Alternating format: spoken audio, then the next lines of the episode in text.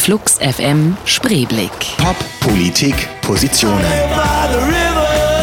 Johnny Häusler im Gespräch mit Anne Waag und Christoph Gurk.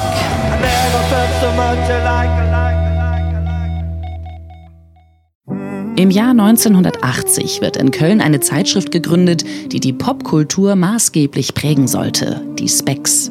Die kommenden Jahre werden in verschiedene Phasen unterteilt, bis 1982 die Gründungsphase, gefolgt von der sogenannten klassischen Phase und der Cultural Studies von 93 bis 99. Zu dieser Zeit leitet Christoph Gurk die Specs als Chefredakteur. Der Untertitel wird von Musik zur Zeit in Magazin für Popkultur geändert. Die Themen werden politischer.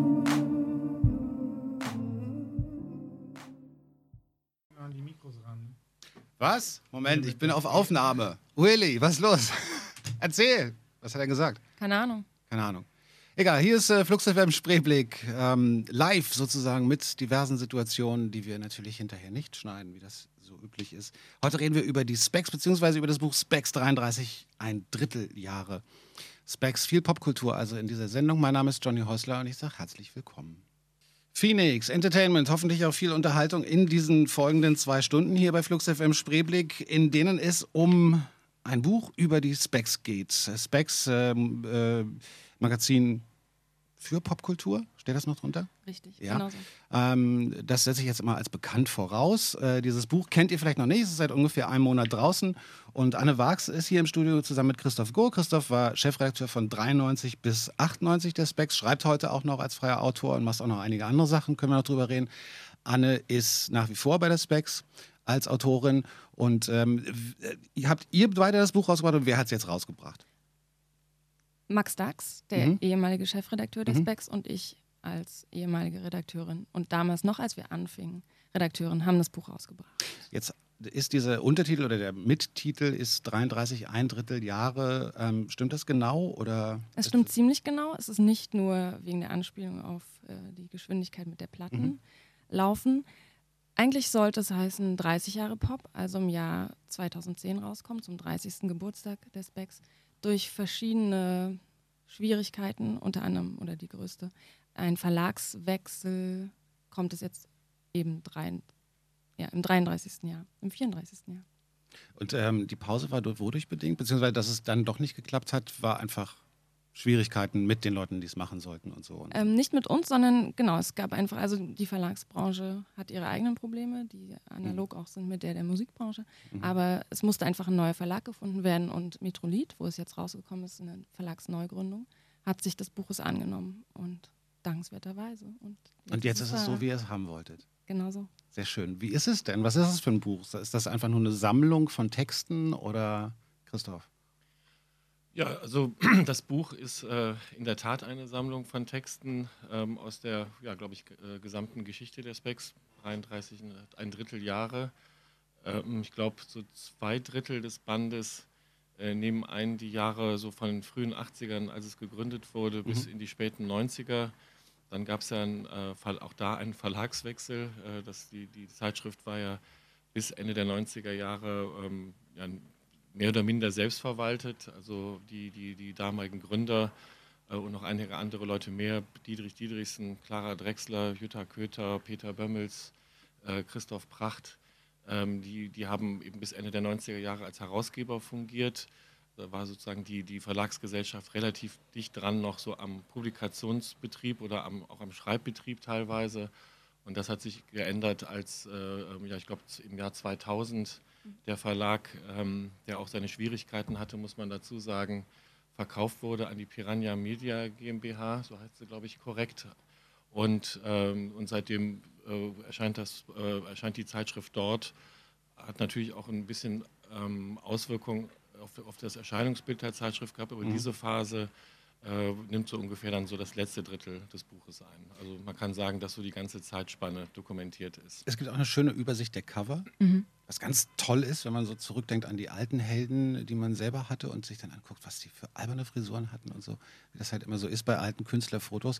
Warum braucht es dieses Buch? Also was ist das Wichtige für euch ganz persönlich an der Specs im Gegensatz zu anderen Musikmagazinen? Es war immer anders als alle anderen Musikmagazine. Und was wir in dem Buch versucht haben abzubilden und was uns, glaube ich, auch ganz gut gelungen ist, ist zu zeigen, wie sich die Texte verändert haben, mhm. wie sich die Haltung des jeweiligen Autors oder der Autorin verändert hat. Natürlich mit der ganzen Redaktion auch. Es gibt immer verschiedene Phasen, ähm, wie man an Popmusik rangeht, mit welchen Instrumenten. Und eines der schärfsten Instrumente ist natürlich die Sprache. Und wir wollten zeigen, wie sie, hat sich die Sprache verändert über 33 Jahre. Und das hat sie. Und das lässt sich sehr, sehr gut lesen in diesem Lesebuch. Es ist wirklich ein Lesebuch. Es gibt. Ja. Kannst, du das, kannst du das zusammenfassen, was sich da, also ich meine, da haben sich wahrscheinlich verschiedene Sachen geändert in der Sprache und so, aber hat sich, hat sich denn mit in der Auseinandersetzung mit Popkultur, mit Musik, was hat sich da für dich jetzt mit dieser intensiven Beschäftigung dieser drei Jahrzehnte oder etwas mehr, was hat sich da für dich am meisten verändert von Beginn bis heute? Wie gesagt, es gab immer verschiedene Phasen. Als äh, die Redaktion anfing, die erste Redaktion 1980, war das eine riesige Behauptung. Ähm, die ging an Musik ran, genauso wie die Musik sich ihnen dargestellt hat. Nämlich äh, ganz, ja, ganz offen. Die wollten einfach teilhaben an dieser riesigen Bewegung, die da aus England kam, New Wave. Mhm. Und ja, waren so, wie es damals hieß, interessierte Konsumenten. Und äh, obwohl es nie ein Fanzine sein wollte, aber die Herangehensweise, ich muss immer wieder Clara Drexler zitieren, die Mitglied der ersten Redaktion war, die einfach eine ganz tolle, rotzige, unverfrorene, lustige, wütende Art hatte, äh, mit Musik umzugehen und darüber zu schreiben. Und ähm, das änderte sich, da kann Christoph vielleicht mehr dazu sagen, ähm, ja, spätestens in den 90ern.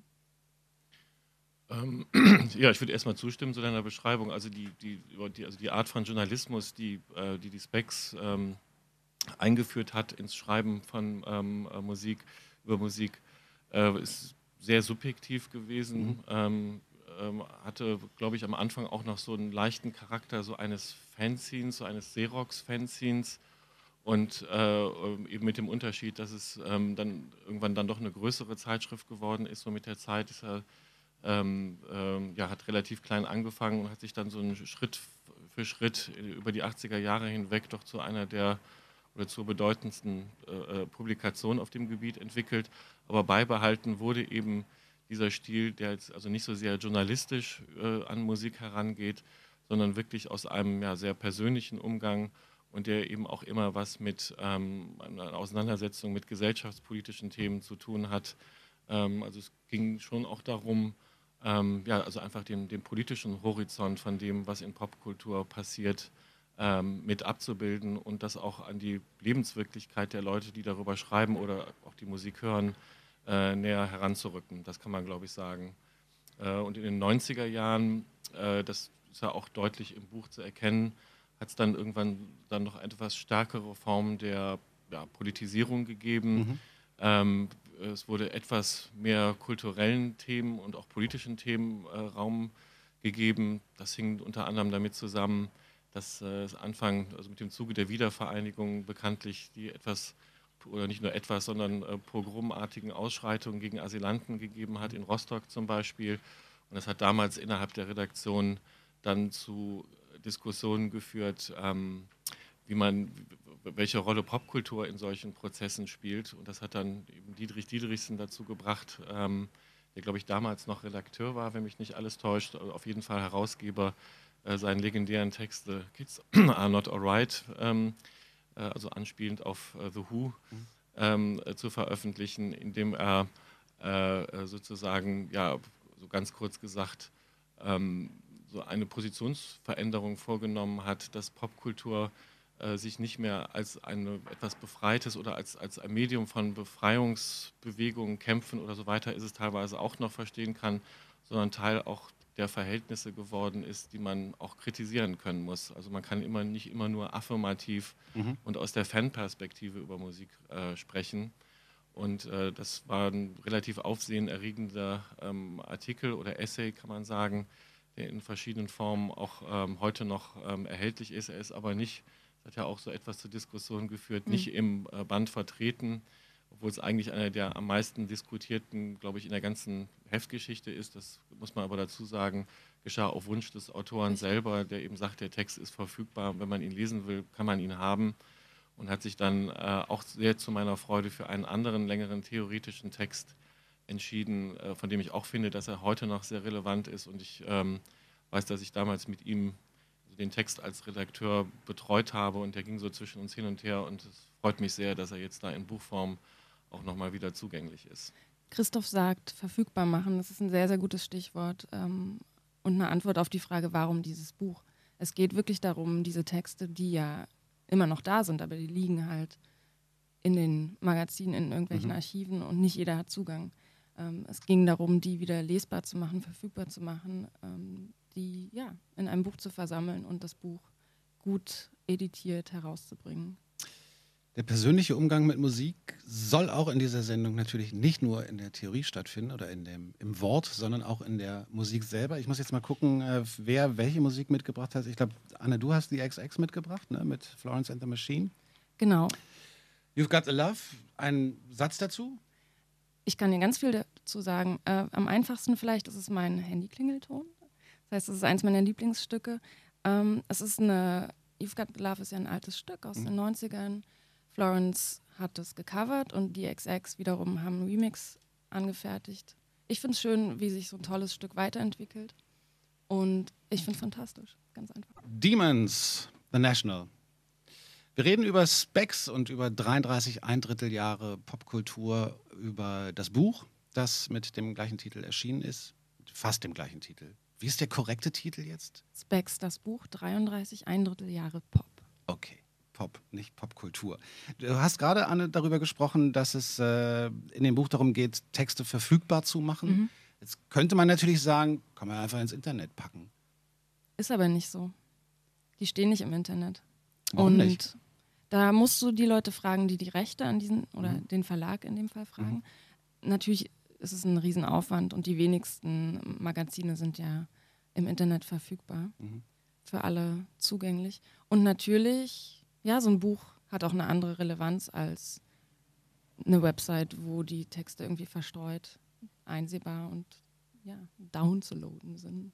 Relevanz ist ein ganz gutes Stichwort. Ähm, ich glaube, für die deutsche, für den Teil der Menschen, die sich in Deutschland mit Popkultur und Popmusik oder Musik generell, im, geht ja auch um Rockmusik und verschiedene andere Stile und wir haben gerade gehört, dann auch äh, in den 90ern um Politik und zwar, die sich damit äh, denkend und nachdenklich auseinandergesetzt haben, was Specs immer relevant.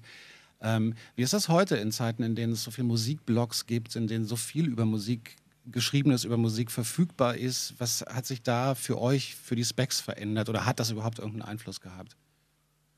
Das ist natürlich ein Thema, mit dem man sich also egal ob man für die Specs oder für irgendein anderes Magazin arbeitet, ständig auseinandersetzt. Und was, also erstmal, wir lieben natürlich Papier, deswegen auch ein, mhm. ein Buch und äh, gibt es immer noch ein Magazin. Und es gibt viele Leute, die Papier immer noch sehr mögen.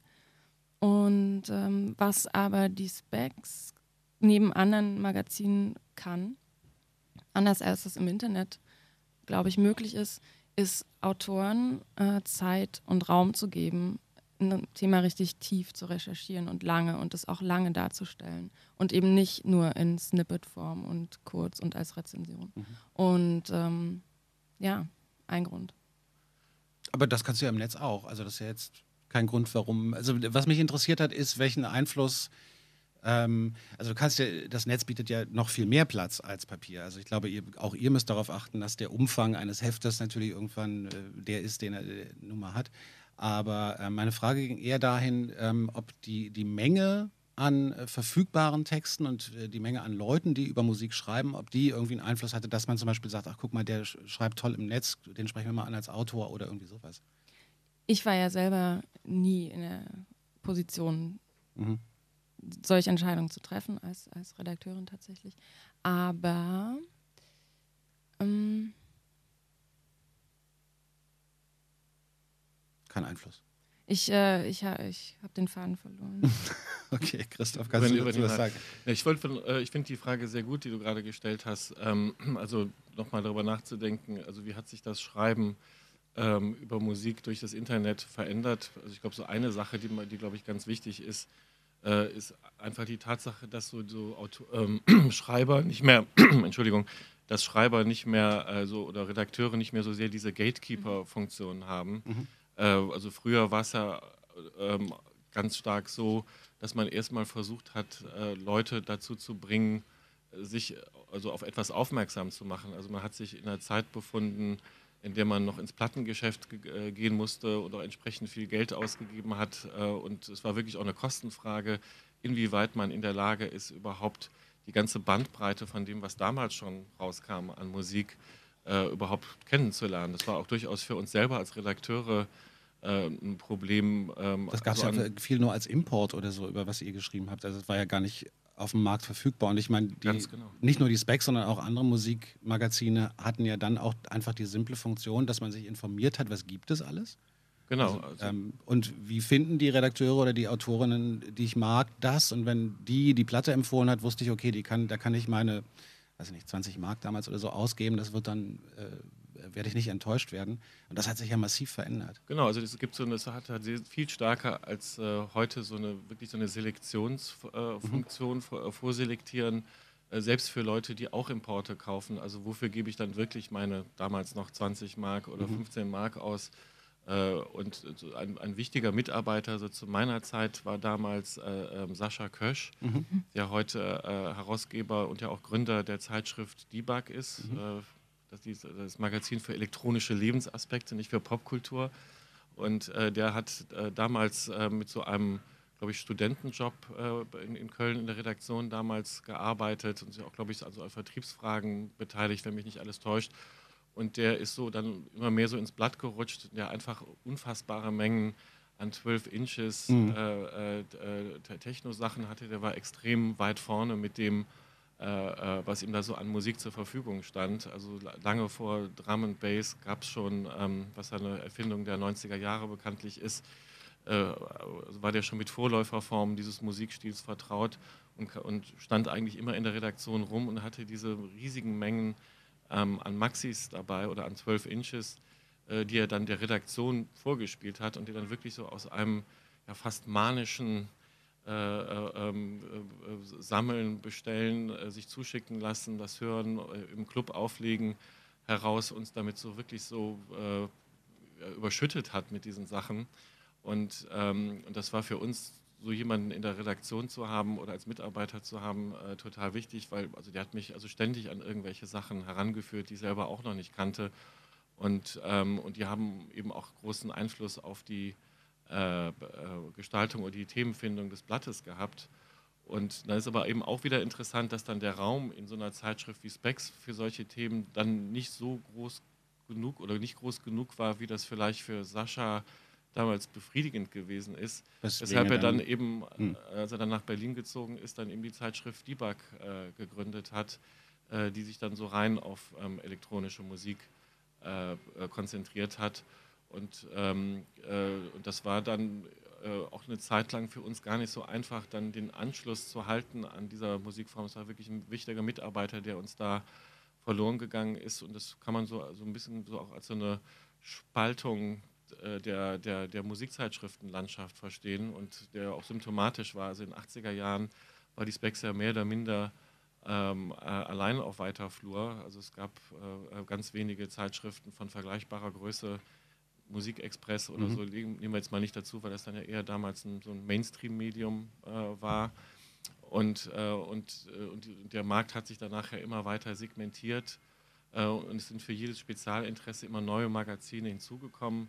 Und unser Anspruch war eben immer, alles, was so in diesen verschiedenen Subszenen an hochspezialisierten Entwicklungen passiert, dann doch immer noch in einem Heft drin zu halten. Und gleichzeitig gab es eben so eine Dynamik auf dem Zeitschriftenmarkt, der immer mehr zur Spezialisierung tendiert hat.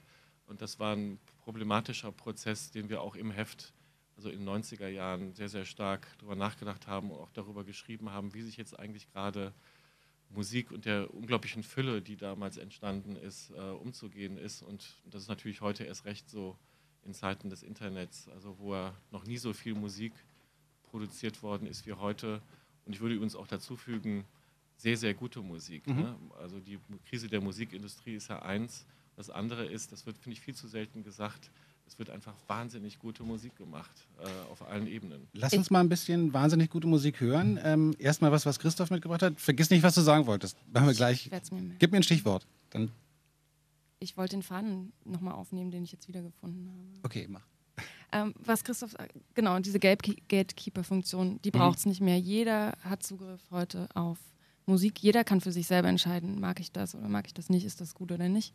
Aber dieses Netz aus Verweisen, ähm, dass man anknüpft an das, was in der Vergangenheit war, dass man ja da so ein, so ein Feld öffnet und sagt, das hat mit dem zu tun und damit auch, das äh, können sehr, sehr wenige oder und das findet immer noch sehr gut in Magazinen statt. Insofern also ist die, die, die Funktion von so einem Magazin dann nicht mehr das Leiten durch den Dschungel der Veröffentlichungen, wie vielleicht in der Anfangszeit, sondern das Leiten durch den Dschungel der veröffentlichten Meinungen darüber oder so. Kann man das so sagen?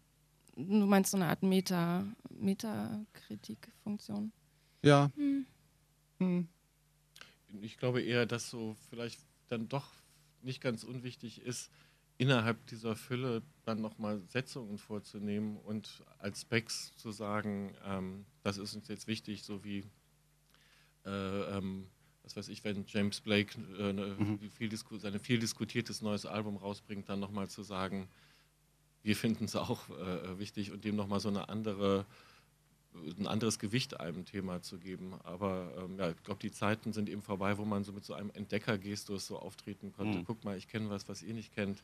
Meistens ist es so, wenn man drüber schreibt, äh, ist im Internet schon ganz was anderes Mhm. passiert. Und da Nee, sollte man so etwas von seiner Hybris oder von seiner Eitelkeit oder seinem Narzissmus äh, so als Autor, ich zeige euch jetzt mal, was ihr nicht kennt, äh, so etwas abrücken. Generelle Funktion, die so ein Magazin wie äh, die Specs haben kann, können wir gleich aber trotzdem nochmal weiterreden. Finde ich nämlich ein spannendes Thema. Jetzt aber erstmal Musik, wie man im Radio sagt. Äh, Du hast mitgebracht Kishibashi Manchester. Magst du das ankündigen oder wollen wir es einfach hören? Sehr gerne. Das, ähm, äh, Kishibashi ähm, ist, äh, äh, das ist vom ersten Album, das glaube ich erst im Mai rauskommt. Das ist glaube ich als Imp da in dem Fall als, ich, als Import zu haben, aber erscheint jetzt im Mai in äh, Deutschland. Das ist ein äh, äh, Violinist und Sänger ähm, aus dem Nordwesten der USA. Kann man so musikalisch so etwas mit Final Fantasy vergleichen, also so ähnlich wie Final Fantasy äh, spielt er Violine, so bestimmte Melodiebögen, die werden dann geloopt und dann zu einem groß- oder orchestralen Gesamtbild zusammengefügt.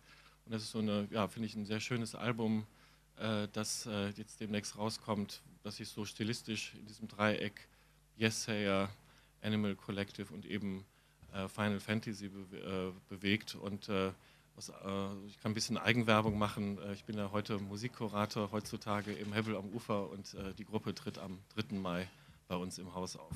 Das ist völlig in Ordnung, das zu sagen. Entschuldigung. Nee. Also, ja, Entschuldigung, aber es musste dich nicht dafür entschuldigen, das meinte ich. Entschuldigung, nö. Nicht falsch verstehen. James Blake, hatten wir gerade erwähnt in diesem Fall, ähm, A Case of You, Joni Mitchell. Ähm, schön, ne? Das ist total schön. Und lustigerweise haben Christoph und ich das Stück beide unabgesprochen mitgenommen in diese Sendung, mitgebracht. Nicht ganz, nicht ganz. Ich hatte ein James Blake-Stück äh, äh, ein James Blake-Stück gebeten, äh, wollte aber ähm, das Stück Voyeur spielen äh, von, vom neuen Album, was ich auch sehr interessant und noch musikalisch sehr extravagant finde. Hatte aber auch darüber nachgedacht, auch eine Joni Mitchell-Coverversion, denn äh, das, was James Blake singt, ist ja eine Coverversion von Joni Mitchell. Es gibt eben auch eine hervorragende von Austra, von dem Song äh, Woodstock. Aber ich habe mich dagegen entschieden und, äh, und jetzt hat Anne ja für die obligatorische Joni Mitchell Coverversion gesorgt. Die anscheinend obligatorische. Ein Freund von mir hat neulich gesagt, niemand hat das Recht, Joni Mitchell zu covern. Da habe ich gesagt, doch, eine Person und die heißt James Blake. Und Austra. Und Austra, zwei Personen. Es gab, ihr habt gerade mit dem, was ihr erzählt habt, habt ihr eigentlich schon viel Einblick gegeben in das, was die Specs auch immer ausgezeichnet oder was sie immer meiner Meinung nach sehr unterschieden hat von anderen Musikmagazinen, nämlich war das, das war die Selbstreflexion.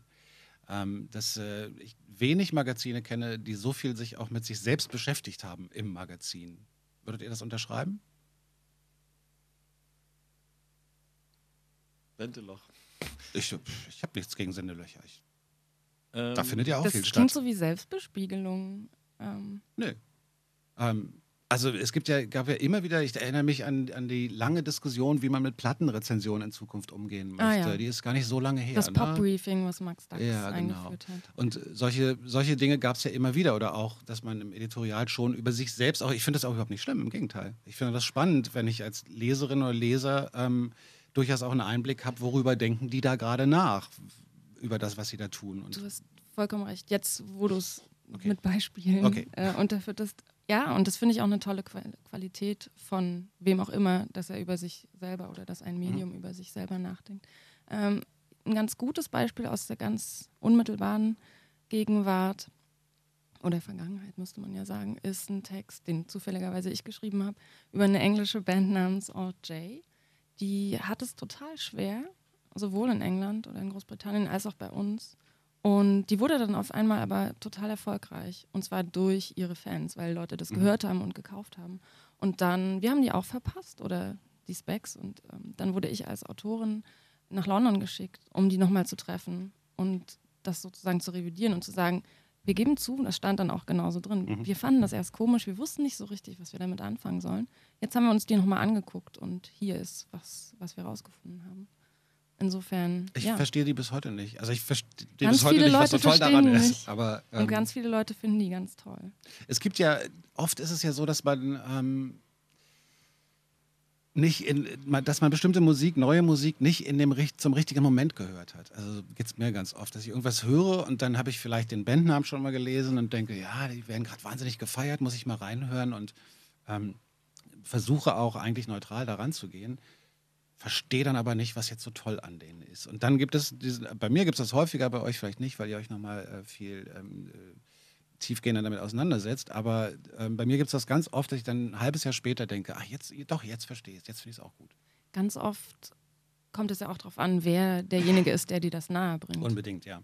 Und Specs wurde öfter oder des Öfteren als so eine Art Verbündeter, besonders in, den- in den ersten Jahren, ersten Jahrzehnten, beschrieben. Also wie so ein Freund, mit dem Mhm. man, von dem man nicht erwartet, dass er sich jedes Mal wieder erklären muss oder das muss Mhm. nicht passieren, sondern dem vertraut man. Und da ist eine gewisse, genau, es ist wie ein Verbündeter.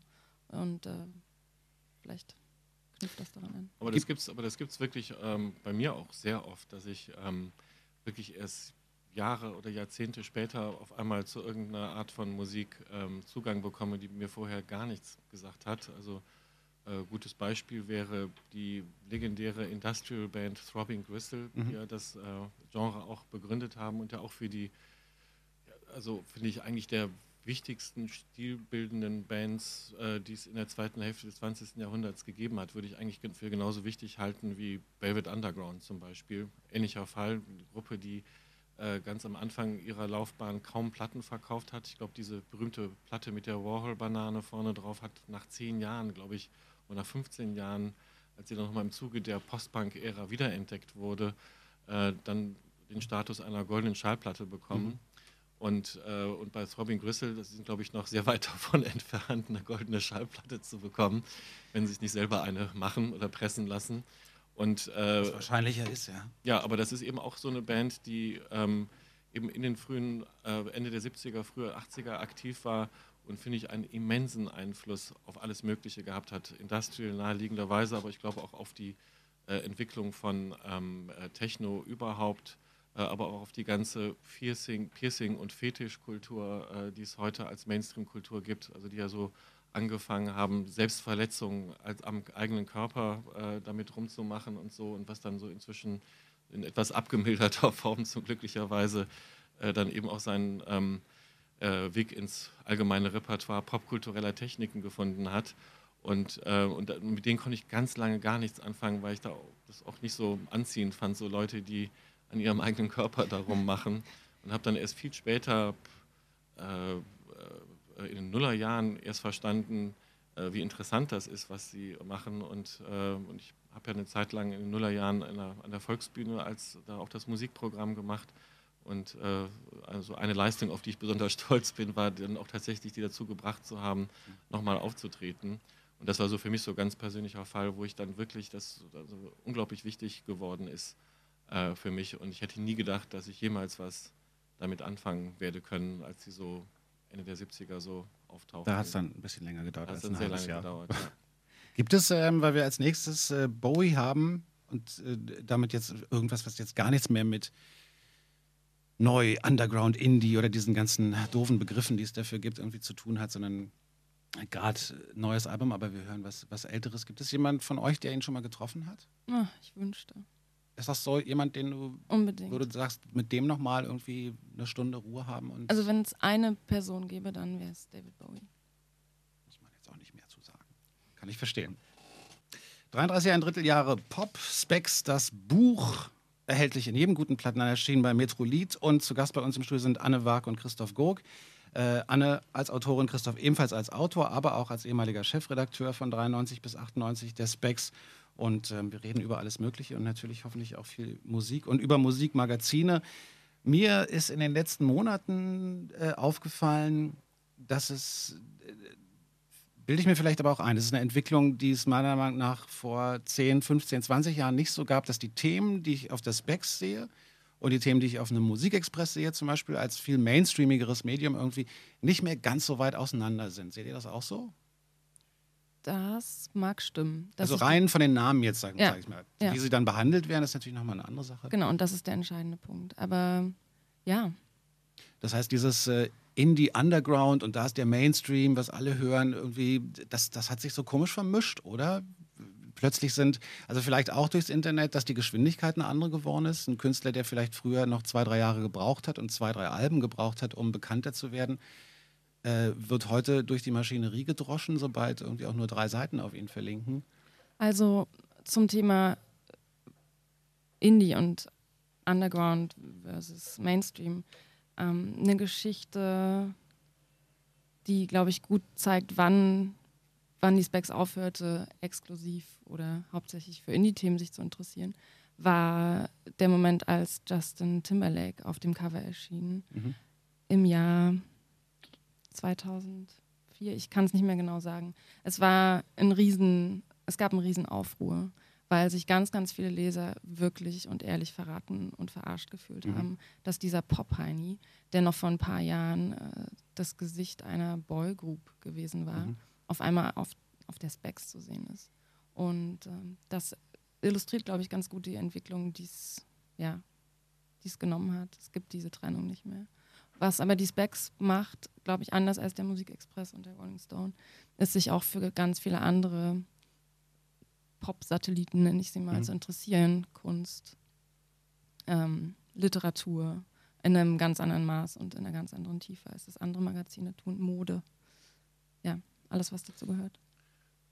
Also ich glaube, dass diese ähm, Entwicklung, dass ähm, so ein Unterschied zwischen so Mainstream und Underground so in der Form nicht mehr existiert, äh, hat ja so ganz, glaube ich, klar so mit, äh, zum Beispiel mit Nirvana angefangen, ähm, Anfang der 90er. Das war so eine Phase, die ich da auch sehr intensiv begleitet habe, also mitbekommen habe, weil ich damals eben da Chefredakteur bei der Specs war. Das fiel so in meine Zeit und ähm, da konnte man wirklich sagen, das war so ein Moment, wo so eine Gruppe, die gerade noch vor ein, zwei Jahren auf diesem sehr kleinen Label Sub Pop aus Seattle äh, äh, ihr Debütalbum rausgebracht hat, auf einmal dann mit Geffen-Vertrag ausgestattet, äh, dann einfach wirklich, ähm, äh, wenn, es, wenn sie noch weitergegeben hätte, wahrscheinlich irgendwann eine Stadionrockgruppe Mhm. äh, ge- geworden wäre oder hätte sein können. Und das ging wirklich in unglaublich rasender Geschwindigkeit, dieser, der Aufstieg dieser Gruppe. Ähm, und, äh, und das hat damals, glaube ich, auch die ganze Musikindustrie vollkommen verändert. Äh, und es war auf einmal viel einfacher für ähm, sogenannte Underground- oder auch Independent-Bands oder andere Künstler, die äh, für eine eher kleinere Öffentlichkeit bislang produziert hatten. Ähm, also die, die, der, der- Weg hin ähm, in, in dann so Mainstream-Kanäle ist dann viel kürzer geworden. Äh, ja, und das hat eben wirklich dann mit einer, glaube ich, Restrukturierung der Musikindustrie auch zu tun, die sich daraufhin ereignet hat, einfach weil, die, weil da auch Leute gemerkt haben, ähm, dass äh, was da auf Independent oder kleineren Labels passiert, äh, man besser nicht verpassen sollte, äh, wenn man ähm, äh, äh, wenn es darum geht, ähm, interessante Künstler zu finden. Und heute kann ich so mit dieser Unterscheidung zwischen Mainstream und Underground, ich glaube, das hat sich nochmal verändert. Ich habe da jetzt auch Mhm. kein, nichts richtig Kluges zu, zu sagen. Aber ähm, ich glaube, dass zum Beispiel die Tatsache, dass der Musikexpress äh, ähm, Themen macht, die man so früher eher in der Specs vermutet hätte, einfach auch damit zu tun hat, vielleicht, dass der Musikmarkt selber geschrumpft hat und vielleicht auch die Leute, die über Musik lesen, andere geworden sind. Ich glaube, das ist ein viel kleinerer Kreis geworden. Und äh, wer sich so für James Blake interessiert, kann man davon ausgehen, dass das eine kulturell aufgeschlossene, auch an anderen Themen interessierte Person ist. Ähm, äh, sozusagen empfänglich für, also für viele andere Themen, die auch mit Musik zu tun haben. Das ist so ein bestimmter kulturell interessierter Hörerkreis, äh, auf den, glaube ich, inzwischen auch so eine äh, Zeitschrift wie der Musikexpress angewiesen ist. Ähm, ähm, um überhaupt noch Käufer für eine Musikzeitschrift zu finden. Wie groß ich kenne jetzt, die, kenn jetzt die aktuelle Auflagenentwicklung von Musikexpress nicht, aber ich kann mir nicht vorstellen, äh, dass das noch so, äh, eine, so eine große Zeitschrift ist, äh, wie sie mal gewesen ist. Wie groß ist denn die Auflage der Specs? Da musst du am besten den aktuellen Chefredakteur Thorsten Groß fragen, aber ich würde schätzen, liegt bei 23.000. Mhm. Und ähm, ich denke mal, Musikexpress oder Rolling Stone oder so ist wahrscheinlich noch ein bisschen mehr. Mhm. Aber das sind alles ja keine Zahlen, keine Hunderttausende oder so mehr, auch bei, bei den mainstreamigeren Magazinen nicht. Insofern. Genau, und das hat es äh, ja früher schon, schon gegeben. Genau. Da hat es einen massiven Auflageneinbruch ähm, gegeben. Bei der Specs, ähm, also ich kenne jetzt wie gesagt auch nicht die aktuellen Zahlen, aber äh, kann man sagen, dass das eigentlich so mehr oder minder konstant geblieben ist. Mhm. Ähm, in den 90er Jahren wurde es so ein bisschen schwieriger, so im Zuge dieses Segmentierungsprozesses, da ist es schon so etwas so abgesackt, äh, hat sich dann, glaube ich, auch irgendwann mal wieder erholt und ist immer so in diesem 20er-Bereich äh, gewesen, mal drunter, mal drüber. Äh, da gibt es eine relativ konstante ähm, Leserschaft und das hängt eben, glaube ich, mit dem zusammen, was ich gerade gesagt habe, dass das dann so Leute sind, die der Zeitschrift treu bleiben, die ähm, einfach äh, eine gewisse Herangehensweise an Musik zu schätzen wissen und eben nicht nur einfach Musik hören, sondern auch ähm, äh, sich damit ja im Medium oder in der Tätigkeit des Lesens von Texten damit auseinandersetzen.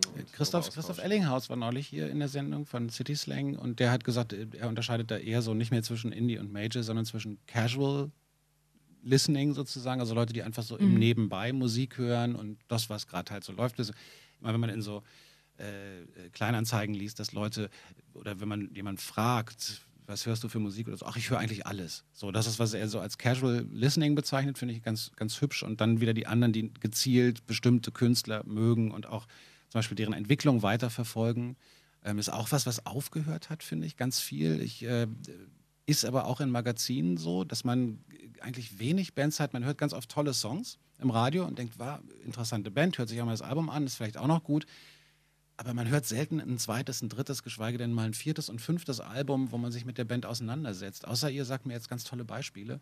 Aber ich habe den Eindruck, das passiert immer seltener. Es geht immer mehr nur noch um einzelne Songs. Phoenix um ist Phoenix, okay. ein aktuelles Gegenbeispiel. Daft Punk sind ein Gegenbeispiel vielleicht, mhm. weil jetzt gerade das neue Album kommt. Aber ich finde find das sehr klug, was äh, Christoph Ellinghaus da sagt. Ähm, ich glaube auch, man, man muss ähm, nicht mehr so sehr über Mainstream und Underground reden, sondern über, über den Hörermodus. Mhm. Äh, und es ist ja kein Geheimnis, dass ähm, das Internet äh, sowas ist wie die zeitgemäße Fortsetzung des Radios eigentlich. Mhm. Das ist auch, ein, auch für, denke ich mal, für Flux FM auch ein wichtiges Thema. Ähm, äh, Zusammenhang zwischen ähm, Radio und Internet und es gibt ja auch viele Modelle, das Urheber, so das Urheberrecht und so weiter und die Abrechnung ähm, äh, und ähm, die Finanzierung von Musik ähm, so über ein Radiomodell äh, laufen zu lassen und der Erfolg von so Internetplattformen wie Spotify mhm.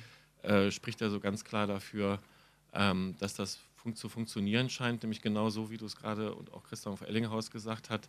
Äh, das holt ja Leute wieder ins, ins, ins, äh, in das Marktgeschehen, wie dann in der Musikindustrie gesagt wird, zurück die eben casual hören mhm. und die dann aber über ein Abo bei Spotify zum Beispiel ähm, dann doch irgendwie dann an diesem Marktgeschehen in Form, dass sie diese, diesen Beitrag zahlen, wieder teilnehmen, die sonst vielleicht gar nicht mehr, gar mehr zu dem Kreis ja. der Leute gehören, die dann so, äh, einfach so marktabstinent und, sind. Und die ne? wahrscheinlich, äh, wenn man jetzt von einem Zehner im Monat mal ausgeht bei Spotify oder bei anderen Diensten, die wahrscheinlich dann insgesamt im Jahr mehr für Musik ausgeben, als sie vorher ausgegeben haben. Insofern ist das vielleicht sogar ganz für so eine Konsolidierung Genau. Ganz nützlich. Und, und, die, und die, um dann nochmal die Kurve zurückzukriegen auf Musikzeitschriften, ich glaube, so macht es dann eben auch Sinn, sich darüber Gedanken zu machen, warum die Themen im Musikexpress und im, in der Specs sich angenähert haben. Das ist dann, äh, der, also der Musikexpress versteht sich eben auch inzwischen, glaube ich, mehr als eine Zeitschrift für äh, die, die Nicht-Casual-Listener, äh, mhm. weil das sind die einzigen, die dann überhaupt noch eine Musikzeitschrift kaufen. Ich glaube, so wird ein Schuh draus. So haben wir es gut, haben wir eine ja. gute Kurve hingekriegt. Ja, vielen Dank, Johnny, für die. Genau. Ja, vielen Dank, Christoph Ellinghaus, der das alles gut vorgelegt hat. Äh, wir kommen nochmal zu einem Song, den du mitgebracht hast, Christoph, The Waiting von Angel Olsen, stimmt das so? Mhm. Nicht, nicht Angel Olson, nee, sondern. Angel, Angel Olsen, die Dame kommt aus Chicago und spricht sich dann amerikanisch aus. Okay. Hammer Superstar mit Lady You Shot Me. Wir reden über Popmusik, wir reden viel über Musik, wir reden über Musikmagazine, denn es geht um Specs und 33 ein Drittel Jahre Pop, über Specs das Buch. Anne Wag und Christoph Gurk sind zu Gast hier im Studio. Wir hören aber erstmal ein bisschen in. Bad for Lashes, äh, wieder ein, ein, Wunsch von Christoph. Mhm. Ja, ähm, ein weiteres Beispiel dafür, dass äh, manche äh, Gruppen oder Bands einen erst mit Verspätung erreichen. Also äh, das Stück Laura ist äh, vom letzten Bad for Lashes Album, ist jetzt nicht so alt, aber ich glaube im letzten Sommer 2012 äh, erschienen. Und, ähm, und in, ja, obwohl man ähm, doch an allen möglichen Infokanälen dranhängt, äh, ist mir das völlig ähm, entgangen, äh, dass das wirklich eine sehr, diese Natascha Kahn, die äh, hinter dieser Gruppe steckt, ähm, äh, tolle Songschreiberin, Performerin und äh, Sängerin ist. Und ich bin so seit seit ein paar Wochen habe ich so eine, so eine kleine Phase, wo ich das relativ viel höre. Habt ihr konnte es mir auch nicht verkneifen, jetzt ein Stück mitzubringen. Ne, ist doch schön. Ähm, habt ihr jemals den Eindruck gehabt, dass ihr aufgeben müsst, dass ihr kapitulieren müsst vor der Flut von Neuveröffentlichungen. Ich weiß, dass ich, ähm, ich habe ja auch viele Jahre äh, eine Musiksendung moderiert vor einiger Zeit und so. Und ich weiß, ich hatte irgendwann so einen Punkt, wo ich diese damals noch CD-Stapel nicht mehr sehen konnte, weil ich dachte, ich höre Musik nur noch so analytisch. Ich greife nur noch den Stapel durch, gucke aufs Cover, packe die Platte rein, höre, wenn es mich kriegt, kriegt es mich, muss dann aber schnell gehen, habe das so durchgeskippt und da hatte ich irgendwann wirklich die Nase voll von, weil ich wieder Musik hören wollte, einfach nur im Sinne, also ich habe dann irgendwann auch so einen Punkt gehabt, wo ich gerne wieder altes Zeug aufgelegt mhm. habe, ohne dass ich mich dabei alt gefühlt habe. Obwohl es natürlich war, aber du weißt, was ich meine. Ja, die guten Sachen, also ich habe ja das Glück als freie Autorin, ich muss mich nicht um alles mhm. kümmern. Mhm. Ich schreibe nicht nur über Musik, ich muss auch nicht die kleinste Verästelung des neuesten Subgenres mhm. Genres auch noch kennen. Und wünschenswert wäre es trotzdem, aber klar, man wird den Fluten nicht Herr oder mhm. Frau. Deswegen, ja, die guten Sachen wenn Sachen zwei, dreimal auftauchen, wenn mir jemand das empfiehlt, wenn ich selber drüber stolpere, dann, dann spätestens dann kriegt es meine Aufmerksamkeit. Das gute Zeug kommt ja meistens auch zu einem. Also Richtig. selbst wenn man es dann vielleicht ein bisschen verpasst hat. Halbes Jahr Verspätung. Ja, ja. oder bei Throbbing Grizzle dann ähm, zehn Jahre oder 10, 20 Jahre später. Aber, aber, aber, die, aber die ähm, also da, ich habe viel darüber nachgedacht, so über diese Fluten auch früher. Also ich, ich bin ja jetzt nicht mehr Redakteur der äh, selektieren muss. Mhm. Ähm, äh, also ich mache äh, unter anderem Musikprogramme. Gut, das ist natürlich auch ein Selektionsprozess. Aber ich muss sagen, dass ich schon in den 90er Jahren einfach aufgegeben habe, dem Herr werden zu wollen. Der Flut ist vielleicht auch etwas. Ein schiefes Bild. So. ja, ja. Nein, nein, also aber die. Ähm, äh, das äh, trifft es eigentlich ganz gut, wie unmöglich das ist. Und, ähm, die, äh, und, und ich finde auch, dass wenn man das versucht, also überall dran zu bleiben und alles zu kennen, dass man vollkommen komplett dann vielleicht sehr informiert ist über Musik, aber eigentlich ähm, das Wichtigste äh, ähm, daran an, am Umgang mit Musik verliert, nämlich den emotionalen Zugang oder dass, dass mhm. Musik für das eigene Leben äh, irgendeine Bedeutung über das reine sich informieren und checken äh, hinausgeht. Und deswegen habe ich, ähm, äh, als ich mit diesen Fluten äh, in den 90er Jahren oder auch in den 80er Jahren, als ich für eine andere Zeitschrift gearbeitet habe, ähm, äh, also mir da eine sehr klare Regel äh, vorgegeben, äh, die ungefähr so geht, aber da bin ich, glaube ich, auch nicht der Einzige. Einfach wirklich, das mag jetzt ein bisschen brutal sich äh, anhören, aber wirklich bei dem Stapel, der so täglich da so auf den Tisch kam, habe ich wirklich immer nur so ganz kurz reingeskippt mhm. in, diese, in diese Platten und dann fallen 80 Prozent sowieso schon mal unter den Tisch und habe dann so äh, den, den, den Wegwerfstapel getan oder der zum Second-Hand-Höker gebracht wird. Äh, und dann gab es einen der äh, Stapel, damit muss, muss man sich mal beschäftigen, das könnte interessant sein, führt dann aber auch nicht dazu, dass man das mehr als zwei oder dreimal hört, also eigentlich nur professionell. Und dann ein sehr, sehr kleiner Stapel von Platten, die ich dann auch in meine, mit nach Hause genommen habe und in meine Sammlung überführt habe. Äh, und das sind dann Sachen ähm, gewesen meistens, die ich dann sehr intensiv gehört habe. Und ich glaube, das muss man auch machen, äh, um nicht wirklich komplett da abzuschmieren und äh, das einfach ein Verhältnis zur Musik zu verlieren. Das ist, glaube ich, Mhm. ganz wichtig. Anne, du hast gerade schon dieses Justin Timberlake-Cover erwähnt, ähm, was wahrscheinlich auch zu dem Zeitpunkt innerhalb der Redaktion zu einer großen Diskussion geführt hat, nehme ich an. Ich kann es auch nur annehmen. Ich weiß es nicht, ich war nicht dabei. Ich gehe einfach mal davon Ja, aus. ganz sicher. Das gab es auch immer bei ganzen Genres, oder? Ich weiß, dass irgendwann, ähm, das war so eine Phase, in der ich doch wieder regelmäßiger gelesen habe und dass die Leserbriefe zum Thema Hip-Hop oder Rap, sagte man ja noch, irgendwie, dass die zum Beispiel auch, dass dieses Genre auch so ein Thema war, wo die ersten Redakteure oder, oder Autorinnen und Autoren ankamen und auch sich mit Hip-Hop auseinandergesetzt haben. Äh, und plötzlich war es aber eine Diskussion, ist das jetzt was für die Specs und so. Gibt es sowas heute auch noch, dass man ganz genreübergreifend sagt, hm, da müssen wir aber mal drüber reden, ob wir über sowas schreiben? Also über, über äh, Hip-Hop ist in der Specs sehr viel Mhm. zum Beispiel geschrieben worden. Was aber die Leser nicht immer toll fanden. Das fanden die Leser nicht immer toll. Das hat auch, wir hatten äh, Anne, Max, Thorsten und ich hatten in äh, Leipzig neulich so eine Veranstaltung, wo wir das Buch vorgestellt haben.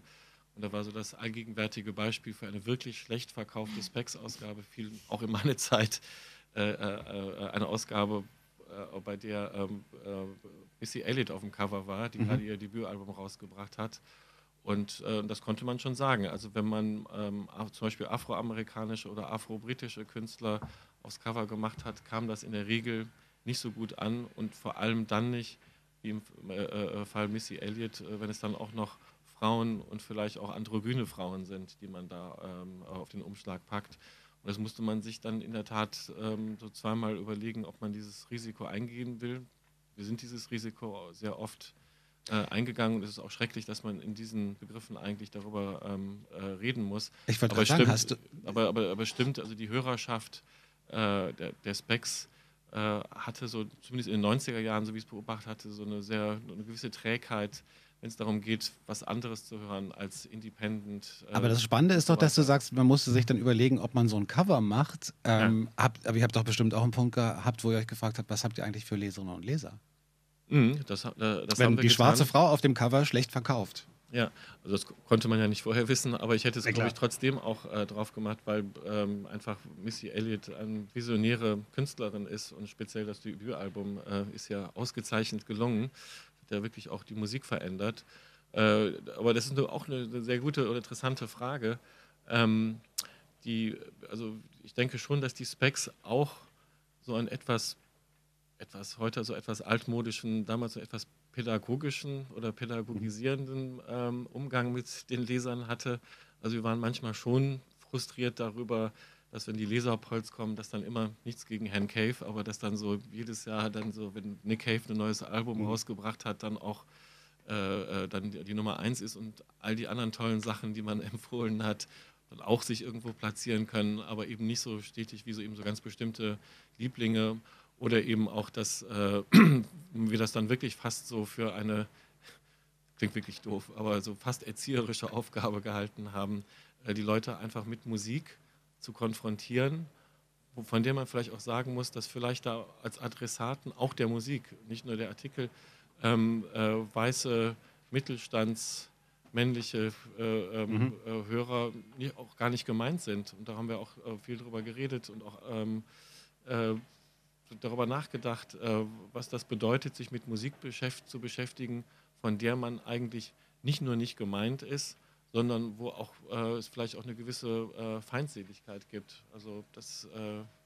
ähm, also ich erinnere mich zum Beispiel an so eine Gruppe, die sehr hart drauf war, so eine Hip-Hop-Gruppe Ghetto Boys, die kommen, glaube ich, aus Houston oder kamen aus Houston, Texas. Und äh, da haben wir damals unseren Kollegen Lars Freisberg hingeschickt und der ist ähm, da wirklich auf eine sehr hostile äh, ähm, äh, Aufnahme äh, gestoßen. Also der, das war wohl ziemlich grauenhaft. Also die wirklich ähm, äh, äh, so vollkommen klar gemacht haben, ähm, du interessiert uns nicht, du kommst irgendwie aus einer Welt, mit der wir eigentlich nicht so wirklich Hm. was zu tun haben wollten. Und damit musste man sich auch auseinandersetzen. Ich möchte nochmal zurückkommen auf deine Frage, Johnny, die ja ungefähr lautete, große neue Entwicklungen und wie bildet die Specs die ab? Oder ja, und das Beispiel, was du brachtest, war Hip-Hop. Mhm. Und ähm, ja, es, man hört ja oft das, ja, so eine Feststellung, die auch gleichzeitig vielleicht eine Klage ist, dass es eigentlich seit Hip-Hop und dann Techno keine große innovative Musik Neuerfindung mehr gegeben hat. Und ähm, insofern stellt sich die Frage nicht, ob man jetzt nochmal die nächste große.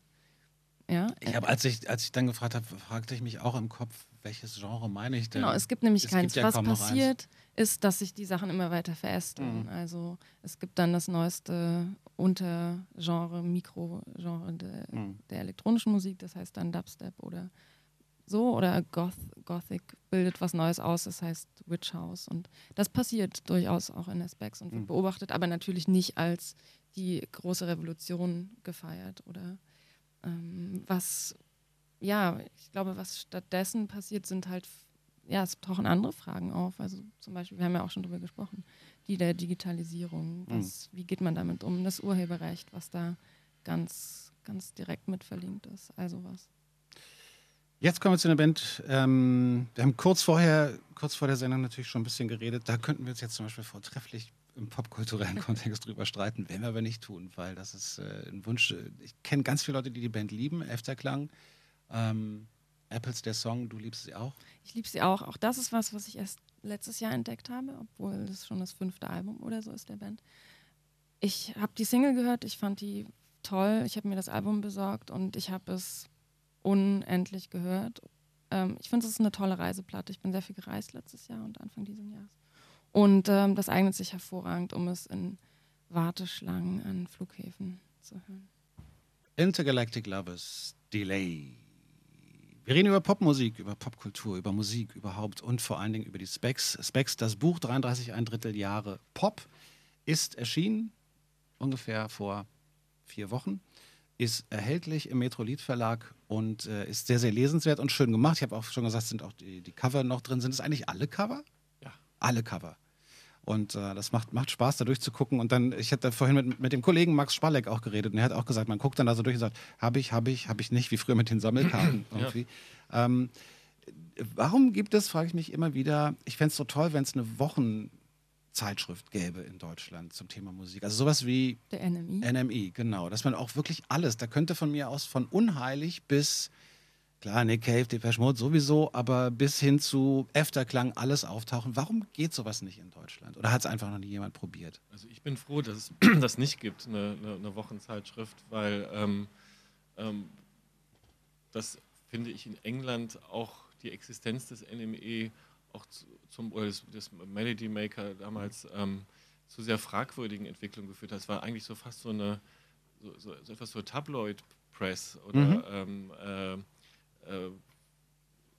so, so, eine, so eine komische Boulevardisierung von, von Popkultur hat da stattgefunden. Ist natürlich auch nur möglich in einem Land, wo es dann so eine Celebrity-Kultur gibt, die den Namen verdient, im Unterschied zu Und wo Popkultur Äh, natürlich auch viel mainstreamiger als per se ist als hier. Total, genau. Also ähm, nochmal auf Bad for Lashes zu, äh, zurück. Also da hat mich, hab, hab ich auch richtig gewundert, dass das wusste ich gar nicht, dass die in den Top Ten Mhm. äh, mit diesem auch jetzt nicht so gerade einfach zu Mhm. hörenden Album äh, gewesen ist ähm, in den letzten Jahren oder mit, mit mehreren Alben. Ähm, genau, aber das, das hat eben dazu geführt, dass ähm, eine Zeitschrift, die, die, die gezwungen ist, jede Woche äh, eine Ausgabe rauszubringen und die auch dann zu verkaufen, muss natürlich ständig irgendwelche Hypes auf, äh, auf, äh, ausrufen äh, und sozusagen Bands erfinden, die die Leute Mhm. gut finden, damit sie dann wieder die Zeitschrift kaufen. Und, ähm, äh, und das hat einfach dazu geführt, ich finde, das hat wirklich auch der Musik in Großbritannien wirklich geschadet, weil äh, also wirklich so lauter Bands, äh, die, die nach einem Jahr wieder vergessen waren, da so äh, aufs Cover gehievt wurden und, äh, und, und das, das fördert ja auch das Entstehen von Musik, die dafür da ist, auf dem NME oder auf, ähm, ähm, Mhm. auf dem Cover zu sein. Mhm. Und ähm, äh, also, also mein Wunsch hält sich da so etwas in Grenzen. Echt, mir geht's, mir geht's da tatsächlich anders. Ich fände das ganz hübsch. Ähm, ich glaube, wenn man den Gesamtmarkt, also wenn man jetzt nochmal auf die Publi publizistische, Publizistische. publizistische ja, Seite schaut, ich glaube, es geht genau weg davon, dass ja, Zeitschriften und Magazine und auch Tageszeitungen öfter erscheinen, im Gegenteil. Wahrscheinlich, weil das kann das Netz besser abdecken, dieses Genau, Tagesgeschäft. also Die Specs war ja jetzt zwischendurch mal nur im Zwei-Monats-Rhythmus. Also es Hm. ist ja von einem Monatsrhythmus auf einen Zwei-Monats, jetzt ist es wieder alle sechs Wochen. Genau, und, aber äh, das, die große Entwicklung ist ausgeruhter, Mhm. ausgeruhter Journalismus, mehr Zeit, auch Sachen einfach sacken zu lassen Mhm. und mehr Zeit den Autoren zu geben, sich mit Dingen zu beschäftigen und den Leser auch nicht mit immer neuen Informationsschnipseln jeden Tag oder jede Woche. ähm, Ich glaube, da hast du sehr recht. Ich glaube, äh, das kann ich auch nachvollziehen. Ist wahrscheinlich auch der richtigere Weg für äh, Printpublikationen, da wirklich zu sagen, nee, wir nehmen uns die Zeit, wir machen eher die Reportage, das Gespräch und so weiter. Ähm, oder auch die, die äh, längere Auseinandersetzung damit. Und ähm, ich finde es trotzdem ein bisschen schade. Ich hätte gerne manchmal so ein bisschen mehr, tatsächlich finde ich manchmal dieses, dieses, ähm, diesen Casual-Aspekt darin irgendwie ganz spannend und auch diesen Glam-Aspekt und den, den Sternchen-Aspekt im Sinne von, wir hypen da mal jemand oder so, einfach weil ich glaube, dass das der äh, generell der, dem Vorhandensein von Popkultur in diesem Land hier irgendwie ein bisschen helfen würde. Also wir haben das ja schon ein bisschen, wenn man dann so mal so in Richtung Gala guckt und so, also dieses Mhm. Stars und Sternchen, da, was trägt die, was hat der für einen Anzug und so, das gibt's ja, aber kaum im Bereich der Popmusik. Du, da stehen ja die Türen offen. Ja, ja, so ja, ist auch meine Antwort immer, macht das selber. Genau, mach. Ja, Ja. ma- ma- mach, se- mach selber oder da würde ich nochmal dein Stichwort von vorhin äh, äh, aufgreifen, Johnny, die, ähm, warum dann nicht im Internet oder es gibt, gibt ja dann Mhm. äh, wirklich überall verfügbare Informationen und andererseits, äh, äh, kann, darum haben wir noch gar nicht geredet, äh, gibt es ja auch Tageszeitungen, äh, Wochenzeitungen, die jetzt nicht auf Musik spezialisiert sind, ich nenne mal keine Namen, und äh, in denen ja auch die, die, die, äh, das Musikfeuilleton auch sehr zugenommen hat. Also, Ist also- das so? Nicht, Ja. ja. also jetzt Doch. an, in einem bestimmten Zeitraum ähm, und nicht, oh, ja, durch die Specs auch, oder? Irgendwann mal.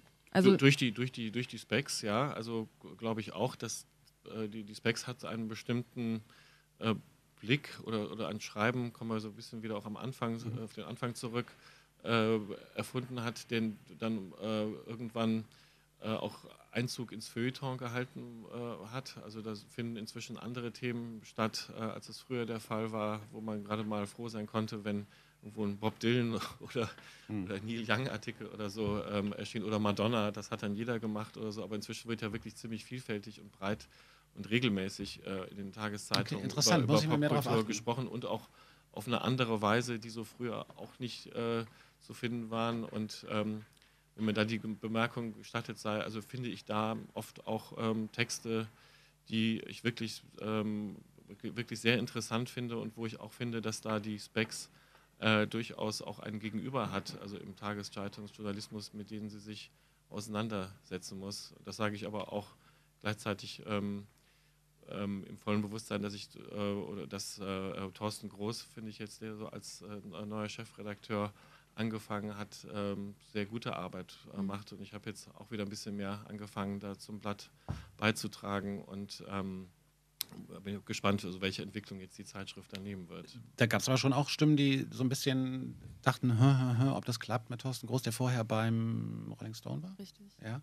Äh, gab es schon auch so ein bisschen Zweifel vorher, oder? Aber die Zweifel gibt es ja immer. Also Klar, Das hat sowieso ist jede Veränderung gerade bei der Specs immer sowieso ein Thema gewesen, aber genau, es gibt immer diesen sehr, sehr hohen Grad an Identifikation Mhm. der Leser mit dem Blatt. Und wenn man sich mit was sehr iden- identifiziert, dann herrscht auch immer die Angst vor, dass sich was ändert. Mhm. Und ja, und das war aber mit Max Dax nicht anders, als der anfing oder mit jedem. Bei mir war es nicht anders, als ich Chefredakteur dann, ich hatte als äh, Vorgänger Hans Nieswand, Mhm. ist ja auch noch heute eine bekannte Figur und davor war es äh, äh, Dietrich und da musste man auch immer erstmal beweisen, dass man es kann oder dass das dass man jetzt nicht Teil äh, einer Niedergangsgeschichte ist und so weiter. Also diese, dass immer eine neue Phase kommt, äh, die wird immer erstmal so diskutiert. Ähm, äh, ach du lieber Gott, was soll, soll das jetzt werden? Und äh, das ist, glaube ich, auch dann immer für aktuell amtierende Redakteure wirklich schwer, äh, damit äh, umzu, äh, umzugehen. das glaube ich ist- sofort. Ich würde, ähm, also für mich wäre das nichts. Ja, nee, genau. Und, und das ist wirklich eine typische Spec-Sache. Das wäre, Mhm. glaube ich, jetzt so bei anderen Publikationen nicht der Fall. wäre interessant, darüber nachzudenken, warum das so ist. Habe ich jetzt auch nicht so richtig parat als These dazu. Weil es den, den, Leuten einfach wichtig ist, ja. glaube ich. Also, ja. Ich würde gerne nochmal auf das zurückkommen, was du gerade angesprochen hast, Christoph, dass in den Feuilletons da ein gleichwertiges Gegenüber oder qualitativ über Popmusik oder ja, gesprochen wird, qualitativ gleichwertig zu Specs, was natürlich wieder eine Rückkopplung ist. Also viele Leute, die früher in Specs geschrieben haben oder es immer noch tun, tun das jetzt in, in Feuilletons oder haben da gelernt und sind dann irgendwann Feuilleton-Redakteure geworden. Also insofern hat sich das da auf jeden Fall befruchtet.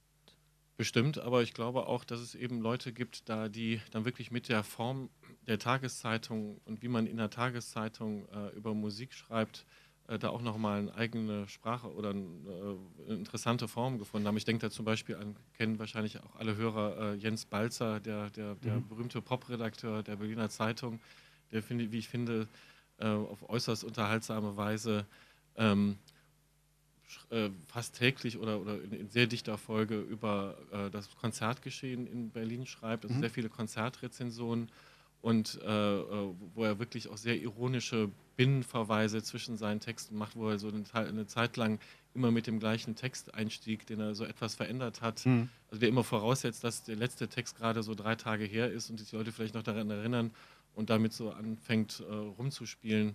Und, ähm, und das ist zum Beispiel eine Sache, die man in einem sechs, alle sechs Wochen oder alle vier Wochen erscheinenden Magazin gar nicht so machen könnte. Und, und das finde ich schon eine sehr, was Jens da macht, eine sehr interessante Form, was er da entwickelt hat. Es muss auch gar nicht, es müssen ja gar nicht immer die gleichen Leute sein, sondern es reicht ja schon, dass, genau. dass die möglicherweise sozialisiert sind mit genau. der erstmalig ernsthafteren oder noch ernsthafteren Auseinandersetzung mit dieser Musik. Und dann, wenn man damit aufgewachsen ist und jetzt selber schreibt, schreibt man darüber natürlich anders. Ähm, Williams Ferry Brass Band kommt von, mitgebracht von mir. Von Anne, genau. Genau, das muss man kurz erklären. Diese Brassband, das ist tatsächlich so ein Blechbläser-Ensemble, wie sie in England so als Hobbygruppen existieren. Und äh, Jeremy Deller, das muss man dazu sagen, der ist auch Urheber dieses Stücks, ist ein Künstler, ein Lieblingskünstler von mir, und der hat mit einer dieser Brassbands Acid House und äh, Detroit Techno-Stücke vertont. Ja. Und dieses hier heißt Voodoo Ray. Vulgäre Verse von Tokotronic und ähm, ist das die Specs Konsens Band? Kann man das so sagen? Ich glaube schon, ne? Also findet jedenfalls seit äh, die Band hat ja gerade ihr äh, am, am, Sonntag in der Columbia Halle ihr 20-jähriges äh, Bestehen feiern dürfen und seitdem es sie gibt, findet sie auch in der Band, äh, findet sie in der Band, findet sie im mhm. Heft statt. Ähm, äh, also ich habe übrigens, glaube ich, den Sagen Tokotronic, weiß gar nicht, ob das stimmt, äh, den allerersten Text über Tokotronic geschrieben, der jemals veröffentlicht wurde, mhm. sagt Dirk von Lotzo. Weiß nicht, ob das oder nicht flunkert oder so, aber jedenfalls, wir haben also. Sagt er jedem. Sagt er jedem, genau. Das also darf man nicht so ernst nehmen. Aber jedenfalls, äh, also wir haben praktisch, also mit dem Erscheinen der ersten EP, also noch vor dem ersten Album, mhm. äh, ähm, war die Gruppe äh, in der Specs äh, präsent und auch konstant präsent und ich finde auch, dass das echt eine, ein wahnsinnigen Weg ist, den diese Gruppe zurückgelegt hat. Und es wird eigentlich sogar immer interessanter, was die rausbringen. Mhm. Äh, Gerade auch bei der, äh, im Falle der neuen Platte, wie wir lieben wollen. Im Fall von Tokotronic interessiert es mich tatsächlich, wie das Alterswerk aussehen wird. Also wie klingt das und wie, äh, welche Texte schreiben die, wenn sie 60 sind? Finde ich total spannend.